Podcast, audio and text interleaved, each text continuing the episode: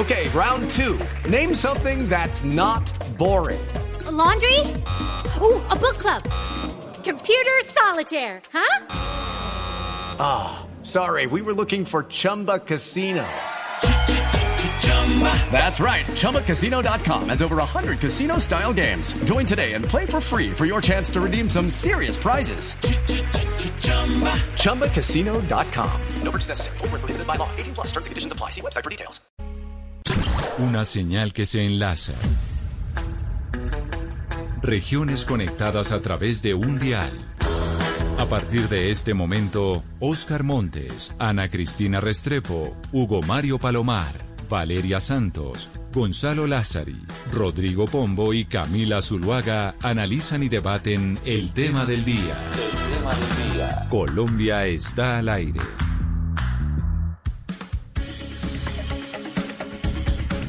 12 del día, 16 minutos. Continuamos aquí en Mañanas Blue. Nos volvemos a conectar con todas las ciudades del país para analizar el tema del día con nuestros compañeros de la mesa de trabajo que están en diferentes partes del mundo y en diferentes ciudades de Colombia. Hoy nuestro tema del día eh, pues nos ayudará a desarrollarlo el director de la UIAF, que es la Unidad de Información y Análisis Financiero.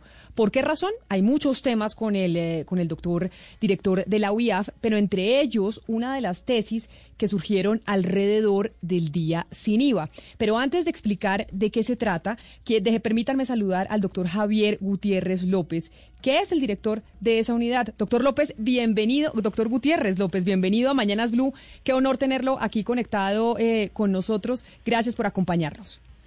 Eh, muy buenos días, eh, Camila. Eh, es un honor para mí igualmente estar en Mañanas Blue. Un saludo también muy especial a Ana Cristina, a Diana, Valeria, Hugo Mario, Oscar, Rodrigo y Gonzalo. Creo que todos están en este momento. Claro que sí, todos están. Y permítame, porque ya que usted menciona a Hugo Mario, Hugo Mario, lo primero que hay que preguntarle al, eh, al doctor Gutiérrez sobre las teorías que hubo alrededor del día sin IVA y cómo este se habría podido utilizar para un tema de lavados de activos. ¿Qué es lo que se, ¿Cuál es la hipótesis que se empezó a plantear sobre esa posibilidad? Camila, cierta suspicacia por la cantidad de, personas que salieron a hacer compras el pasado viernes cuando fue la jornada sin IVA en, todo el territorio nacional. Eh, muchas fotografías, eh, videos de almacenes eh, de grandes superficies en donde se veían personas, Camila, que aseguran algunos estaban eh, semanas antes pidiendo mercados y ayudas alimentarias y luego salieron a comprar televisores. En consecuencia, lo que algunos eh, han dicho en ciudades como Cali, seguramente en Medellín y en Barranquilla, además de Bogotá, es que se, es posible que eh, el crimen organizado, a través de esas bandas dedicadas al gota a gota, al pago a diario y al microtráfico, hayan generado una liquidez entre los compradores para enviarlos por televisores, neveras, computadores celulares y otros electrodomésticos que se compraron de forma pues eh, masiva el pasado viernes, Camila. Es una suspicacia que sigue generando mucha inquietud, especialmente en redes sociales. Permítame entonces preguntarle, doctor Gutiérrez, ¿eso es factible? Usted que es de la entidad precisamente que se encarga de la prevención del lavado de activos y demás, que el día sin IVA se haya utilizado por los narcotraficantes o por algunas redes eh, ilegales para lavar dinero? Eh, esa es una, una muy, muy buena pregunta. El, el tema eh, está en análisis, eh, pero primero déjenme decirles que esta unidad eh, que tiene la misión de, de, prevenir y detectar el lavado de activos, 66 delitos fuente de lavado de activos y la financiación del terrorismo, eh, aplaude eh, la iniciativa del gobierno. Eso es, eso es muy importante. nos parece que es una iniciativa que, aunque no me corresponda, ya vamos a ver la conexión con la UIAF y con el tema de lavado, permite reactivar la, economía, dinamizar la economía, especialmente en un sector como el comercio, que similar a otros sectores eh, de la economía, como el sector de la construcción y otros, eh, tiene efectos multiplicadores y encadenamientos que lo que permiten es generar eh, mayor producción, generar mayor empleo y generar mayor bienestar en la población, que es lo que se necesita en un momento tan difícil. No puedo decir que, esa posibilidad que, ustedes comentan no existe, esa posibilidad existe. Eh, pero, y entonces, ¿cómo se hace para rastrearla, doctor Gutiérrez? Porque lo que sí le pareció a, la gente, viendo el, el, viernes pasado el día sin IVA, es, oiga, estábamos en medio de la pandemia, no había mucho dinero y de repente vimos a una cantidad de gente comprando sobre todo electrodomésticos y televisores. ¿Cómo se haría el lavado de activos a través de ese mecanismo? ¿Cómo sería? Usted que es un experto y es precisamente el encargado eh, de vigilar ese tema. En este propósito superior de proteger, de proteger la economía, claramente hay una presión de dineros de origen ilícito, de economías ilícitas como el narcotráfico, eh, la explotación ilícita de yacimientos mineros, la corrupción o los delitos contra la administración pública, eh, la extorsión y el contrabando que presionan con esos dineros para penetrar en el circuito económico legal eh, y poder ser utilizados en el, en el comercio normal. Hay varios modos operandi que pueden haber sucedido en ese momento pero que pueden suceder en cualquier otra en, cualquier otro momento. Ustedes hablan de eh, la cantidad de personas que estuvieron en, esas compras masivas eh, y lo que uno podría pensar es una especie de pitufeo. Esa, e, esa posibilidad existe y es que eh, alguien que tiene recursos le distribuya entre mucha gente eh, unos recursos, les dé 50 mil pesos o 100 mil pesos para que vayan, compren unos bienes y esos bienes después sean eh, en otros establecimientos comerciales distribuidos, pero de, eh, con dineros de origen ilícito toda la, toda la transacción. También puede haber contrabando. perdón, doctor Gutiérrez, y le interrumpo en esa parte que usted está comentando, porque es que a mí sí me parece muy delicado lo que está, el tema del que estamos conversando. ¿Por qué? Porque es que se vienen otros días sin IVA, dos días más sin IVA. Y entonces si esta posibilidad está abierta y todavía no está claro exactamente cómo fue el comportamiento para lavar dineros de ilícitos durante el día sin IVA, ¿qué medidas va a tomar el gobierno en el futuro para los siguientes días sin IVA cuando estamos escuchándolo a usted decir que esa posibilidad existe? Esa posibilidad existe, pero existe todos los días del año y existe en cualquier parte del mundo. Y los sistemas antilavado están para eh, frenar esa, esa posibilidad de, la penetración de esos dineros de origen ilícito en la economía legal. Eh, hay dos puntos que son claves en esto para la detección de, esas operaciones el día sin IVA o cualquier otro día, entre otras cosas, porque no creo que los eh, lavadores esperen tres días al año especialmente para lavar y, los recursos son cuantiosos y van, a utilizar distintos mecanismos y en cualquier momento del tiempo.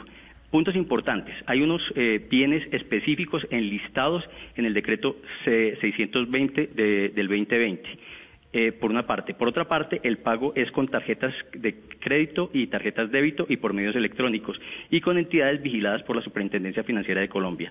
El potencial que tiene esta unidad y el sistema antilado colombiano reconocido eh, por el, el, Departamento del Tesoro de los Estados Unidos y por todos los países de la región, 17 países afiliados al Grupo de Acción Financiera de Latinoamérica. Nosotros manejamos unos sistemas de monitoreo permanentes unos sistemas de monitoreo permanentes que nos permiten con Big Data y analítica estar viendo qué personas naturales, qué personas jurídicas están haciendo las transacciones. La facilidad de esto es que todo debía ir por el sector financiero. Así que eh, podemos detectar quién lo hizo, quién, quién consignó, cómo pagó, dónde pagó, quién está relacionado y, adicionalmente estos 11 mil millones de datos que nosotros tenemos en un sistema de Machine Learning y de analítica de datos eh, nos permite ver las conexiones de cada una de esas personas hasta el vecino, eh, la contraparte y hasta 10, 20 o 30 personas que se pueden relacionar con ellos eh, a, la distancia. Así que tenemos todos los sistemas de monitoreo y tenemos todo un sistema de análisis de riesgo de cualquier operación de lavado. Estamos, eh, podemos eh, ver las relaciones con grupos armados organizados, con grupos de delincuencia organizada, podemos ver eh, si están relacionados con un grupo de, narcotráfico específico. Así que tenemos todos los mecanismos y toda la tecnología de rastreo destacada por cualquier país del mundo. Punto importante. Adicionalmente, este monitoreo no es solamente de la UIAF, todo el sistema financiero bancos, fiduciarias, aseguradoras, mercado bursátil, inclusive el sistema financiero ampliado, como lo dice el Grupo de Acción Financiera Internacional o se conoce a nivel mundial, a donde entraría, entrarían cooperativas de ahorro y crédito, entrarían giros postales y eh, entrarían eh, eh, cambistas o mm, personas que eh, compra y venta de divisas, todo eso lo tenemos vigilado y ellos tienen sistemas de administración de riesgo, lo que se conoce como SARLAF, sistemas de administración de riesgos de lavado de activos y financiación de terrorismo. Esos sistemas de administración de riesgo les permite a ellos ver todas las operaciones, hacer algo que nosotros vemos que son monitoreos en esos sistemas de administración de riesgo o en esos SARLAF y enviarnos eh, temas de sospecha con, con un instrumento o un mecanismo que se llama reporte de operación sospechosa. Nosotros podemos hacer el monitoreo directamente, pero también todas estas, eh, todo el sistema financiero e inclusive el sector real que participa en esto, muchas partes, 17 mil sujetos obligados a reportar, que nos reportan 15 mil o 16 mil reportes de operación sospechosa al año. Si vieron algo ese día, también nos lo van a reportar. Puede que no, lo, no nos lo reporten el mismo día, pero lo, lo podemos ver y sobre eso hacemos análisis importantes que después vamos a trabajar, después de producir, porque este es un organismo de inteligencia, producir productos de inteligencia estratégica y productos de inteligencia operativa los vamos a compartir con la Fiscalía General de la Nación y con su Policía Judicial y eh, no es eh, no es fácil para para el lavador eh, salirse de este, de este, radar que nosotros que nosotros tenemos. Pero, doctor Gutiérrez, inclusive, y solo para terminar, inclusive me parece que es muy, sería muy arriesgado del lavador. Puede que haya, que haya sucedido, que en, en, un periodo específico me parece maravilloso en, este tema, igual que en el tema COVID, eh, que tenemos un periodo específico de análisis. El periodo, porque en otros momentos no tenemos una fecha específica de movimientos que se puedan dar. Aquí los movimientos se acotan a un día o a eh, 15 días o 20 días atrás y seguramente unos días hacia adelante. Eso nos permite hacer un monitoreo mucho más específico, mucho más específico, mucho más enfocado e inclusive nosotros podemos ver los movimientos financieros por cada uno de los municipios en personas naturales y jurídicas que se salgan de los parámetros de normalidad, eh, que sean atípicos o que sean eh, inusuales. Así que tenemos todo, toda la tecnología para hacerlo. Usted ha dicho algo que es muy cierto, doctor Gutiérrez. Obviamente los lavadores de dinero no van a esperar tres días al año para hacer su, su actividad ilegal, pero es que el comercio prácticamente estaba paralizado hasta el pasado viernes. En consecuencia, me imagino que el lavado de activos también en parte estaba paralizado. Y usted mencionó el pitufeo. ¿Usted nos puede terminar de explicar en qué consiste esa modalidad? Porque entiendo yo no es el lavado a gran escala, sino a cuentagotas. Es decir, se pudo haber presentado de televisor en televisor, de nevera en nevera, computadores, para hacerlo a, una escala menor por parte de esas organizaciones criminales.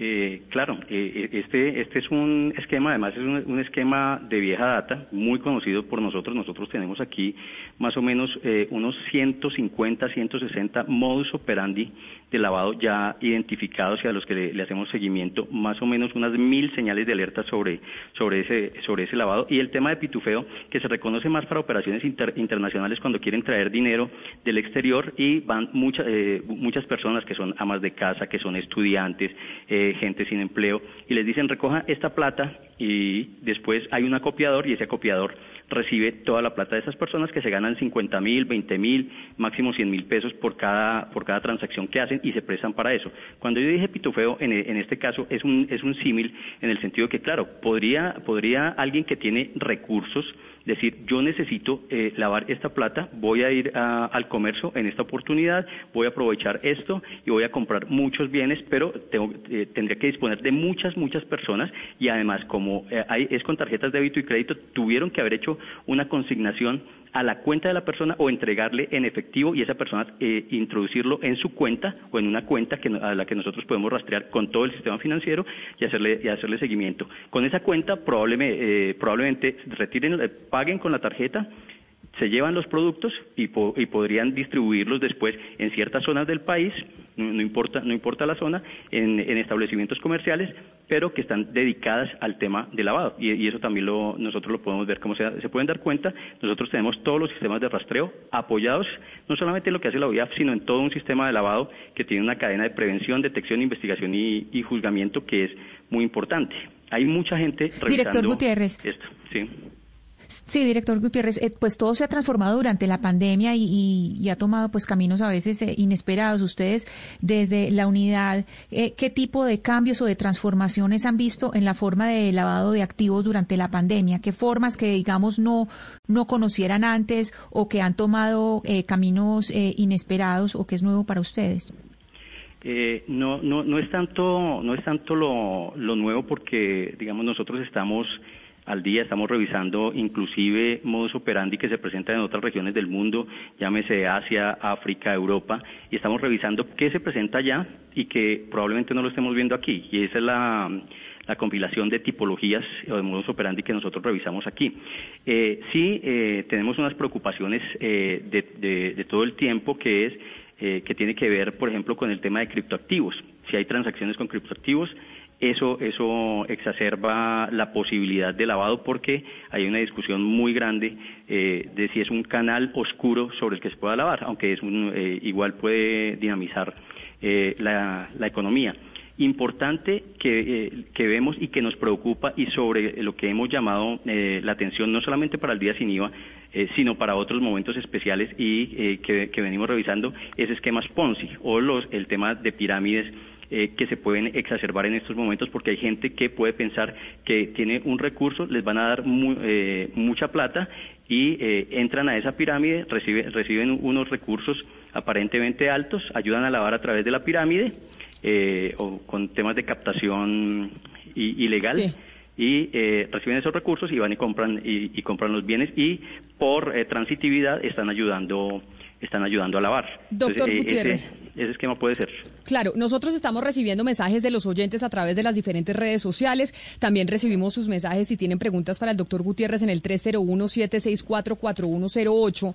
Pero es que estoy viendo a los oyentes que dicen que es irresponsable que hablemos eh, de lavado de activos y que eso se hubiera podido presentar el día eh, sin IVA. Sin embargo, ya que usted, doctor Gutiérrez, como autoridad, como autoridad colombiana que se encarga precisamente de evitar el lavado de activos como director de la UIAF, usted dice, eso sí pudo haber pasado el día sin IVA y nosotros estamos revisando. ¿Cuándo en la UIAF podrán tener un resultado de si hubo lavado de activos o no ese día sin IVA? Eh, yo puedo decir en este momento que no, hemos visto, eh, dije que eh, pudo haber pasado, como puede pasar en cualquier otro momento del año, pero la información que yo tengo en este momento de todos los sistemas y toda la tecnología que hemos revisado es que no tengo ninguna señal de alerta de que haya pasado. Tengo, estoy revisando modus operandi, como el tema de, los pitufos, como los esquemas Ponzi, como algún tipo de contrabando que pudo haber. Eso lo estamos revisando, pero no tengo una señal del sistema financiero que me haya enviado un reporte eh, que yo tenga en este momento claro que diga que se pudo haber que se pudo haber lavado. Ni los sistemas y la tecnología de big data y analítica que yo tengo en este momento muestran que se haya que se que se haya lavado en ese momento. Como les digo, eh, e, eso puede pasar en cualquier momento, pero el sistema antilavado, reconocido mundialmente, el sistema de Colombia, eh, tiene todo para, prevenir ese, ese lavado. Si hay mucha presión, porque como les, como les decía, las economías ilícitas generan muchos recursos y esos recursos, a menos que sean por delitos pasionales, e, ese, e, todos esos delitos y esas economías ilícitas lo que quieren es dar apariencia de legalidad a esos dineros de origen ilícito para utilizarlos. Y seguramente en el, en el día sin IVA, como en cualquier otro día, pudieron intentar y, pudieron, y pudo haber pasado, pero no tengo en este momento ninguna señal de que eso haya pasado en el día sin IVA. No, y es importante, Camila, para precisión de los oyentes que le están escribiendo, pues decir que, que no se ha afirmado en ningún momento que los 6 millones de colombianos que salieron a hacer compras estaban prestándose para esa actividad ilegal.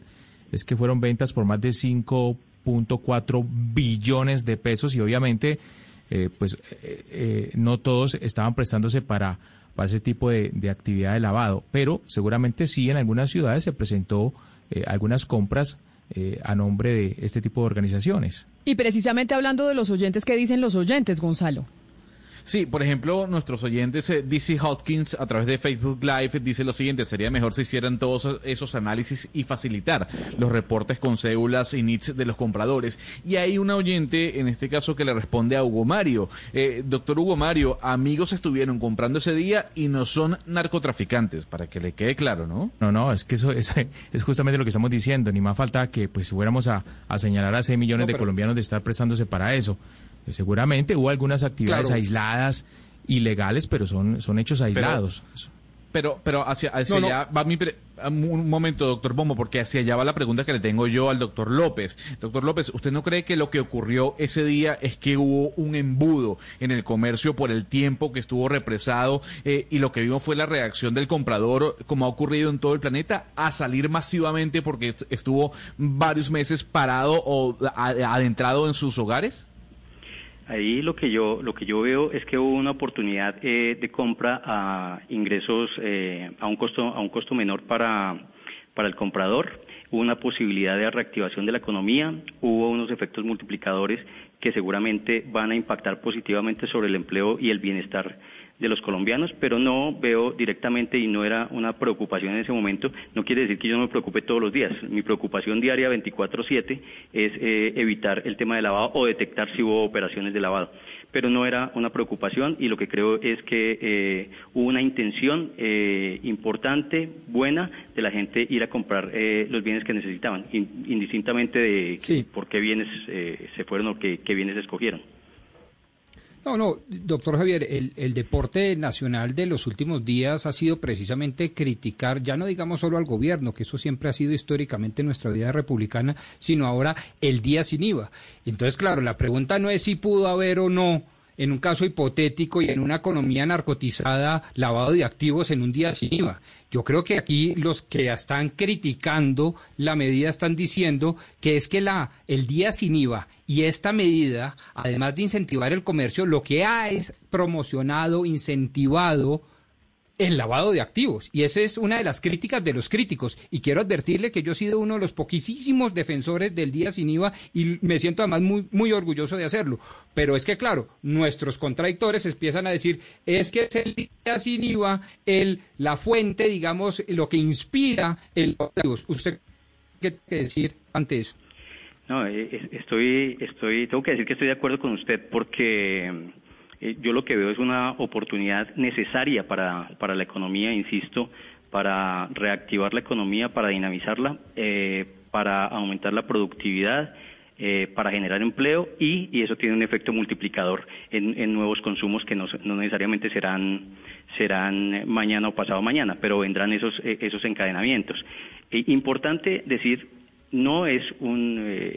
es, el, el efecto es positivo, a nosotros no nos preocupa. Yo le puedo hablar de, preocupaciones que yo tengo. A mí no me preocupa el día sin IVA porque tengo todos los controles y fue también diseñado eh, el, tema desde la ley de financiamiento y el decreto 620 que eh, tenemos todas las posibilidades de rastreo y seguimiento y yo no estoy viendo ninguna señal de alerta. Como digo, yo no puedo, yo no puedo decir que en absoluto eh, hubo alguna, algún tipo de intento o de operación de lavado en, algo mínimo. No, no, lo he visto. puede que yo más adelante eh, lo revise, encuentre algo y lo trabaje con la Fiscalía. Nosotros venimos haciendo estos trabajos eh, de la mano de la Fiscalía General de la Nación con estas nuevas tecnologías, con estos nuevos mecanismos de cooperación con la Fiscalía General de la Nación y su Policía Judicial, que eh, veo muy difícil y, como dije en algún momento, me parece es un momento maravilloso para la UIAF con los mecanismos que se utilizaron y si alguien intentó lavar en un momento tan específico donde yo lo puedo rastrear tan relativamente fácil que, sería, que sería una torpeza. De, todo hay entre los lavadores y los que quieren dar apariencia de legalidad a los dineros de origen ilícito. Pero no me parece que, sea un, punto relevante para lo que es el sistema antilavado o que vaya a impactar el tema de lavado de activos en Colombia. Es mucho más el efecto positivo que lo que pudiéramos pensar que no encuentro en este momento negativo, aparte de las congestiones, lo que, lo que vieron que es por un tema de disciplina social y de cultura, y de cultura ciudadana que, es otra cosa, pero no, no lo estoy viendo. que yo que yo revise esas tipologías o esos posibles modos operandi, claro, porque se, porque tengo que revisarlos y decir, pudo haber eh, habido eh, temas Ponzi que se han exacerbado, pudo haber habido eh, pitufeo, pudo haber habido contrabando, eso lo estamos trabajando. El tema de contrabando lo trabajamos todos los días con eh, la DIAN y con la Policía Fiscalía de Aduanera y obviamente con la Fiscalía General de la Nación y en eso eh, estamos haciendo un rastreo permanente y además con resultados importantes o importantísimos, diría yo, eh, por lo menos en los últimos dos años. Doctor Gutiérrez, cambiando un poco de tema, pues eh, es cierto que durante esta pandemia se ha pues ampliado, digamos, la gama de contratación directa por parte de los alcaldes y los gobernadores y estamos viendo un esfuerzo de parte de la Fiscalía, Procuraduría, Contraloría por hacerle una veeduría a, la asignación de estos recursos. ¿Cómo están trabajando ustedes desde la UIAF también para perseguir que no exista corrupción y por ende lavado de activos en el manejo de los recursos de la pandemia? Eh, tengo que decir que nosotros como organismo de inteligencia, eh, además eh, no, no, no siempre, eh, bueno, nunca habíamos salido a medios a tratar estos temas, pero lo estamos haciendo y me parece, me parece muy bien en este momento. Pero el trabajo que está haciendo la Fiscalía General de la Nación y que ha presentado con la Procuraduría General de la Nación y con la Contraloría General de la República es un trabajo que por detrás estamos haciendo nosotros especialmente con la Fiscalía General de la Nación. Cuando se habla de que nosotros estamos revisando todos los temas eh, de contratación. Efectivamente, nosotros tenemos todos los sistemas y, eh, no sé, seguramente los oyentes, eh, la audiencia que tiene Blue Radio, y ustedes mismos han oído del análisis de 3.000 contratos. Realmente fueron 3.094 contratos por 31 mil millones de pesos muchos de ellos con urgencia manifiesta, muchos de ellos contratación directa. Eh, eso, e, ese análisis lo estamos haciendo nosotros porque solamente, la, bueno, hay entidades que tienen muy buena información y que tienen muchas capacidades tecnológicas, pero quien tiene eh, la mayor información eh, y los accesos a datos más importantes son la UIAF. La UIAF es la que ha cruzado toda esta, toda esta información, a donde ha revisado más o menos de, de, de estos 3.094 contratos a 1.391 personas naturales y 1.112 personas eh, jurídicas o representantes legales de, esas personas jurídicas. En total hemos revisado a 4.524 personas en este, en este periodo de, ¿Y usted, pandemia. Y usted, doctor Gutiérrez, que tiene toda esa información en la UIAF, porque ustedes son los que hacen el, eh, el rastreo de los dineros específicamente, ¿Qué tan grave? Porque vemos el anuncio de, como dice mi compañera Valeria, de las IAS, de la Fiscalía, de la Contraloría, de la Procuraduría, pero realmente sí están haciendo fiesta nuestros gobernantes con estos contratos que pueden hacer eh, de manera directa durante la pandemia? Eh, nosotros hemos encontrado, yo, yo, no puedo generalizar, nosotros miramos eh, todos los municipios y todos los departamentos, todas las alcaldías, todas las gobernaciones, eh, pero yo no puedo generalizar. Eh, mi, objetivo aquí es detectar eh, las señales de alerta y producir una información de inteligencia. Esa, esa información de inteligencia es de carácter orientador para la Fiscalía General de la Nación, que con su policía judicial convierte en prueba lo que, lo que yo... Los y esas, esas señales de alerta es cuando, por ejemplo, usted ve, cuando desde la UIAF ven que hay unos dineros que están entrando, que se están destinando a algún tipo de cuentas, etcétera, etcétera, y ustedes desde la UIAF le dicen a la Fiscalía, ojo, que aquí puede haber algo extraño. Así es. Eh, sobre esto, eh, nosotros hemos tenido, eh, en la época COVID, hemos tenido varias mesas de trabajo con la Fiscalía General de la Nación sobre varios productos de inteligencia que nosotros tenemos y ya tenemos lo que nosotros denominamos difusiones a la Fiscalía General de la Nación, que es cuando ya tenemos un producto y que para nosotros hay una operación que está asociada con lavado o con algún delito fuente de lavado, en este caso principalmente con corrupción de los resultados que está obteniendo la Fiscalía General de la Nación son trabajos que, se han hecho con, la, con la UIAF. En esto no hay, no hay posibilidad, no hay posibilidad que un, eh, que un funcionario público con dineros eh, sagrados, públicos, que eh, además con una destinación que tiene que ir a, temas de alimentos, a temas de salud, a temas de bioseguridad, etcétera, los estén destinando a otras cosas. Nosotros claramente estamos viendo... ¿Sí? Doctor, es que yo tengo una pregunta porque específicamente ustedes están adscritos al Ministerio de Hacienda, es decir, ustedes son parte del Ejecutivo. Y cuando empezó esta pandemia, la vicepresidenta de la República había dicho específicamente que ella quería trabajar con la Contraloría y con la Fiscalía y con la Procuraduría. Y estos organismos de control le dijeron, no, no, no, usted no trabaja con nosotros porque nosotros también lo vamos a investigar a usted. En esa medida, ¿usted por qué sí está pudiendo trabajar con, con estos organismos de control? Y entonces, ¿quién le estaría haciendo, digamos, la veeduría a la contratación que está haciendo, eh, pues, digamos, el Estado y Presidencia de la República? República en, concreto? Eh, yo tengo una obligación, eh, o tengo obligaciones desde la ley 526 de 1999 que creó eh, la UIAF y eh, para prevención y detección del lavado de activos, sus delitos fuente y financiación de terrorismo. Y tengo unas obligaciones eh, eh, consignadas en la ley 1621 del 2013, que es la ley de inteligencia y contrainteligencia del Estado colombiano, a donde en los artículos 34 y el artículo 36 de esa ley de inteligencia me dice que yo tengo que difundir a la Fiscalía General de la Nación o a la Corte Suprema de Justicia, a quien también difundo productos en mucho más volumen a la Fiscalía General de la Nación, eh, pero y, yo no me puedo quedar, si yo tengo un hallazgo aquí, yo no me puedo quedar con un informe de inteligencia eh, porque y además está todos los procesos, los procedimientos, eh, etcétera, que, que verifican que yo cumpla todo el ciclo de inteligencia. El ciclo de inteligencia termina en la difusión. Si yo incumplo eh, ese ciclo de inteligencia y no entrego la información de los hallazgos que tengo para cualquier funcionario público, si es aforado a la, a la Corte Suprema de Justicia y si no a la Fiscalía General de la Nación. Si yo no lo entrego, estoy eh, tengo unos líos no solamente administrativos con, con Procuraduría General de la Nación, sino que puedo tener líos penales con la Fiscalía y por General eso, de la Nación. Por eso, como usted tiene, como usted desde la UIAF identifica por número de cédula haciendo los rastreos de los dineros y como nos explica, manda o a la fiscalía si es persona natural o si tienen fuero, manda a la Corte Suprema de Justicia. Por eso le pregunto yo, doctor Gutiérrez, de esa inteligencia que han venido ustedes haciendo sobre los dineros que se están gastando en momento de pandemia donde se puede hacer contratación pública, ¿qué tan grave es? Yo sé que no se puede generalizar y no todos los mandatarios son corruptos, ni más faltaba. Pero ¿Qué tan grave es lo que ustedes están viendo? Porque vemos que la, que la Procuraduría, la Contraloría, la Fiscalía sí salen y dicen, oiga, aquí están haciendo fiesta con estos dineros. Usted, que es la persona que manda la información desde, desde la UIAF, ¿realmente es tan grave? ¿Están haciendo tanta fiesta con los dineros en medio de la pandemia? Eh, yo creo que, que, hay actividades ilícitas que se están que se están presentando y que ya hemos identificado y que los tiene la Fiscalía General de la Nación. Algunos ya los ha hecho públicos porque la Fiscalía los puede eh, hacer públicos y seguramente otros vendrán en camino. Pero claro, nosotros hemos visto que, se contrata empresas que tienen un objeto y el objeto es distinto a la actividad que van a desarrollar en ese contrato pagos eh, antes de la firma antes de la firma del contrato contrato eh, contratos que dicen que se va a pagar contra entrega eh, y se paga antes antes de la entrega.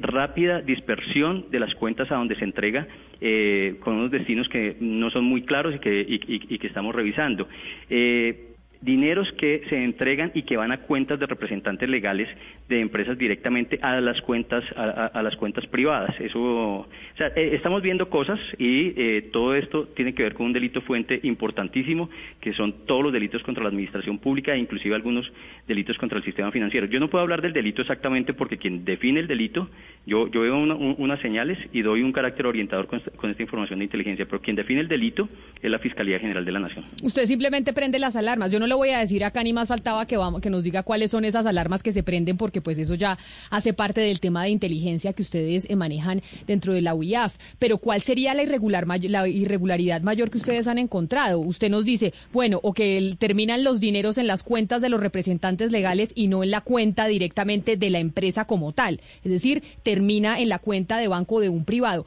Pero ¿qué otras cosas estrambóticas se están viendo con los dineros que se están utilizando supuestamente para combatir el, el coronavirus? Y que al final están, eh, pues todo parece indicar, perdiéndose en corrupción.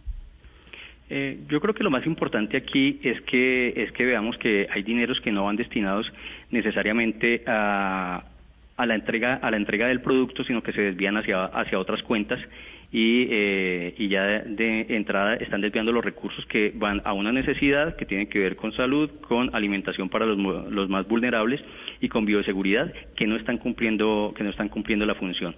Eh, estamos viendo también temas de, representantes legales. Hay, hay, que, hay que revisar, es que no, no lo puedo mencionar por aquí, pero hay que ver qué empresas y qué representantes legales están eh, eh, unidos para, para esos negocios o si, como, como lo, hemos visto, eh, han sido financiadores eh, de, campañas y eh, están en este momento, sin que eso nosotros lo revisemos, nosotros le, damos las señales y le damos toda la información y le damos todos los vínculos y, y, todos los movimientos financieros a la Fiscalía. Quien tiene que revisar el tema es la Fiscalía General de la Nación para, para los temas de judicialización, pero sí estamos viendo ese tipo de cosas. Yo no sé si usted me lo pueda decir, doctor Gutiérrez, pero ¿tienen identificada alguna región en donde se esté concentrando más la corrupción o es básicamente por todo el territorio nacional?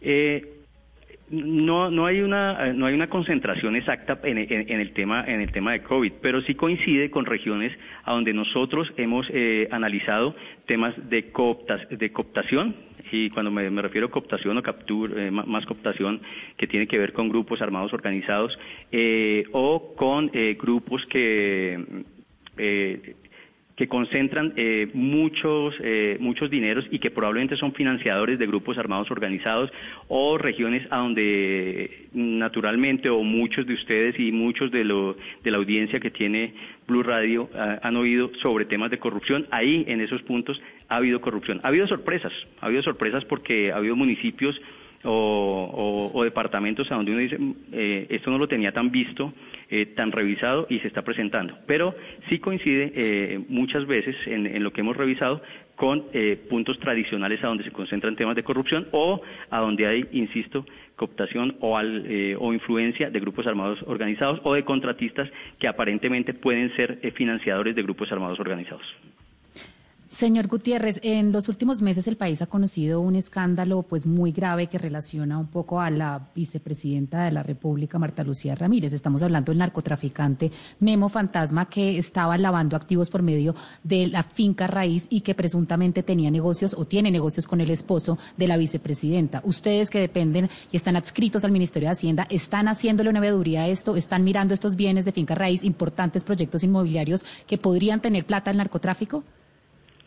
Eh, nosotros estamos viendo todos los temas que tengan alguna, alguna señal de alerta que pueden llegar y, quiero especificar esto, esto muy bien. Y como lo, como lo dije antes, yo tengo que analizar toda la información que recibo e inclusive si viene de noticia de noticia de prensa. Las fuentes de, casos para, para, la UIAF son uno, el reporte de operación sospechosa que nos da eh, el sistema financiero y el sector real de la economía, 17 mil sujetos obligados a reportar eh, esa información e, y otra información objetiva a la UIAF la comunidad de inteligencia, que, que, también nos trae casos y con quien podemos compartir información de inteligencia sin problema.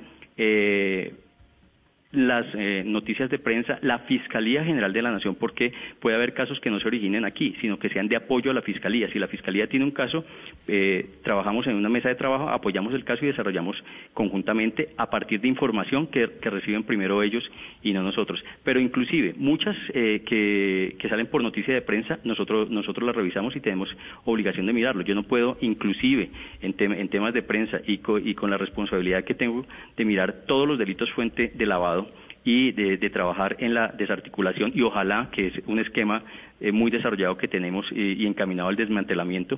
Tengo que trabajar todos. Pero eso quiere decir entonces, doctor Gutiérrez, que ustedes en la UIAF, como hay esa nota de prensa, hay esa información que se ha movido, como lo dice mi compañera Valeria, en medios de comunicación de Memo Fantasma y su eh, relación con el esposo de la vicepresidenta Marta Lucía Ramírez, quiere decir que ustedes sí están detrás de eso también en la UIAF.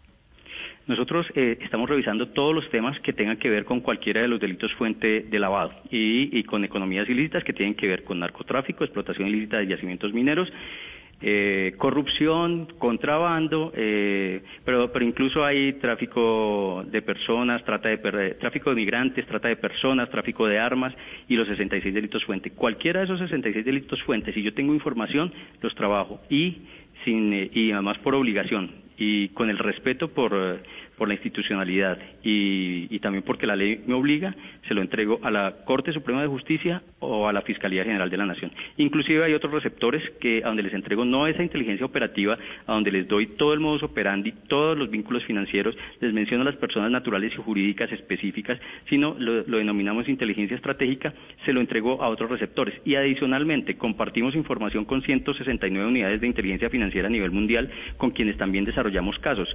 Eh, y quiero aprovechar esto y, decir, uno de esos grandes casos que, desarrollamos con, esa cooperación internacional y estas unidades de inteligencia financiera y esa posibilidad que tiene la, la UIAF fue el tema, el tema CLAP. no hay ningún tema, y el tema CLAP y el tema AlexApp, no hay ningún tema eh, que, que, yo tenga información que lo deje que lo deje de trabajar y menos aún que lo que deje de difundirlo sería muy grave que llegara un nuevo director o que se hiciera una, una revisión legal en la, en la UIAF y haya información que yo no haya difundido a un receptor eh, autorizado por ley. Yo sé, doctor Gutiérrez, que usted no se puede referir a casos concretos, pero si esa información ya está, y, está en prensa, ustedes en la UIAF tienen que hacer las investigaciones pertinentes y, mandar los hallazgos a la Corte Suprema de Justicia o a la Fiscalía si es pertinente. Ya que mencionó los CLAPS, que lo escucho, quiero preguntarle por el caso de Alex Saab, este eh, empresario colombiano que está acusado por el gobierno de los Estados Unidos de ser testaferro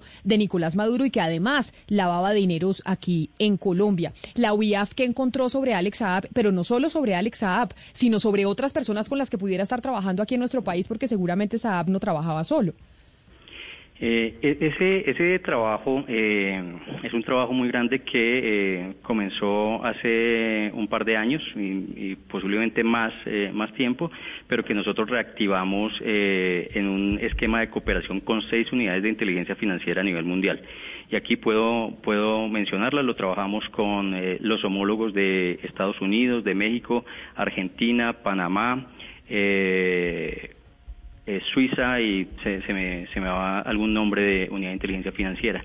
Eh, ese, ese trabajo, eh, nosotros encontramos muy rápidamente el, el modus operandi eh, sobre esos eh, aproximadamente 3 mil millones de dólares que se, que se movieron para el tema de los comités locales de, abastecimiento y producción, como, como es el nombre completo de los de los CLAP, encontramos cómo se, cómo se movieron los, recursos a, través de 11 países, eh, cómo utilizaron paraísos fiscales, de qué cuentas movieron, cómo utilizaron el tema de esos eh, alimentos, que además es, un, un, tema que no solamente afecta eh, por, eh, para que impidamos el crecimiento rampante de criminalidad internacional o transnacional, sino que afecta a los derechos humanos en Venezuela y afecta el tema de migración y afecta, y afecta la seguridad de la región. Nosotros, en ese trabajo que hicimos con las unidades de inteligencia financiera, encontramos todas las empresas internacionales, eh, un número importante de empresas internacionales e inclusive empresas nacionales. Estamos todavía en una primera fase y esa primera fase ya fue contundente. Aproximadamente unas 42, 45 eh, personas naturales y jurídicas entraron a lista OFAC por el trabajo que hicimos eh, con estas unidades de inteligencia y un trabajo obviamente contundente de, la agencia OFAC. Eh, y del trabajo que nosotros hicimos en Colombia, del aporte que hizo Colombia, 18 personas entre naturales, naturales y jurídicas entraron a esa lista OFAC. Y este no es eh, sino una parte del trabajo que estamos haciendo. Vamos a seguir en, vamos para una segunda fase y en esa segunda fase tenemos vistas personas naturales y jurídicas sobre las que tenemos que, trabajar. Obviamente la influencia mayor para nosotros eh, o el foco de nosotros principalmente, sí es todo el esquema internacional, pero es eh, personas naturales y jurídicas colombianas. Doctor Gutiérrez, ahí déjeme hacerle una pregunta y cómo funciona. Y es porque ha habido toda una polémica por el caso de los abogados del señor Alex Saab. Ustedes también rastrean o cómo se maneja ese tema de las platas si son de lavado cuando terminan en las cuentas de los abogados penalistas que defienden a los criminales y a los delincuentes. Ahí la UIAF también hace una investigación y llega a mirar las cuentas de aquellos abogados en caso de que hayan sido pagados con plata de lavado de activos, como en el caso de Alex Saab, por ejemplo. Eh, bueno, todo, todo lo que nosotros manejamos, quiero, quiero enfatizar, es información de inteligencia. Todo se maneja como posiblemente eh, eh, y eso lo y los casos los demuestra la Fiscalía General de la Nación o la Corte Suprema de Justicia. En lo que Camila comenta, eh, nosotros tengo que enfatizar que respetamos todos los, derechos humanos, que es fundamental en un organismo de inteligencia, y no podemos mirar porque sí eh, listados eh, ni de personas por género, por raza, por tipo de profesión, por afinidad política. Entonces, si yo no tengo una señal de alerta sobre esas personas, no las puedo, no las puedo revisar. yo no podría revisar si tengo interés en una persona o algún analista de aquí o, o un tercero me entrega una lista, que nosotros trabajamos también en temas de contrainteligencia y puede haber temas de contrainteligencia a donde me entreguen listados, a donde yo pueda entrar a consultar si yo no tengo señales de alerta sobre esas personas. Señales de alerta que tienen que ver con delitos fuente de lavado. Le pregunto por los bienes del señor Saab en Barranquilla. Exactamente los bienes que ustedes, los hallazgos de ustedes en cuanto a las propiedades del señor Saab en Barranquilla, ascienden a cuánto y de qué bienes estamos hablando. Eh, e-, ese es un tema que nosotros pasamos una información. Eh, efectivamente, eh, el tema de extinción de dominio para nosotros es importante porque lo que queremos es quitarles el dinero a, las estructuras a las estructuras criminales. Nosotros le pasamos esa información a la, fiscalía y en la fiscalía, en la delegada de finanzas criminales y en la dirección de extinción de dominio, allá definen el, el, tema de medida cautelar o extinción de dominio. Ellos definen los montos y, y después supongo que, supongo no, la administración la hará la Sociedad de Activos Especiales, pero yo prefiero que eh, esa respuesta la dé en, en, el tema de estimación y por qué, y por qué definieron el tema de extinción de dominio a los bienes eh, del señor Alex Saab, eh, que lo consulten con la Fiscalía General de la Nación.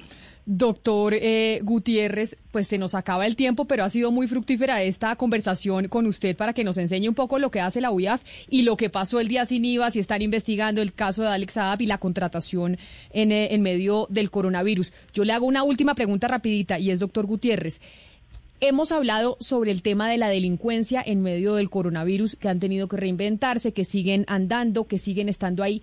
El lavado de activos, más allá del día sin IVA, sigue estando vigente y andando a pesar de la cuarentena, a pesar del coronavirus. Eh, yo les voy a dar eh, un ejemplo, no solamente para el lavado. El lavado es dar apariencia eh, ilícita a dineros de origen ilícito. Pero les, doy un ejemplo. Estuvimos eh, en la Operación Orión, que ustedes seguramente oyeron con la, con la Armada y con más o menos 23 países en el tema de narcotráfico. Eh, eso no se detuvo eh, y tenían que hacer movimiento por costas, por uh, barco, eh, por submarinos, etcétera, y, y, eso siguió.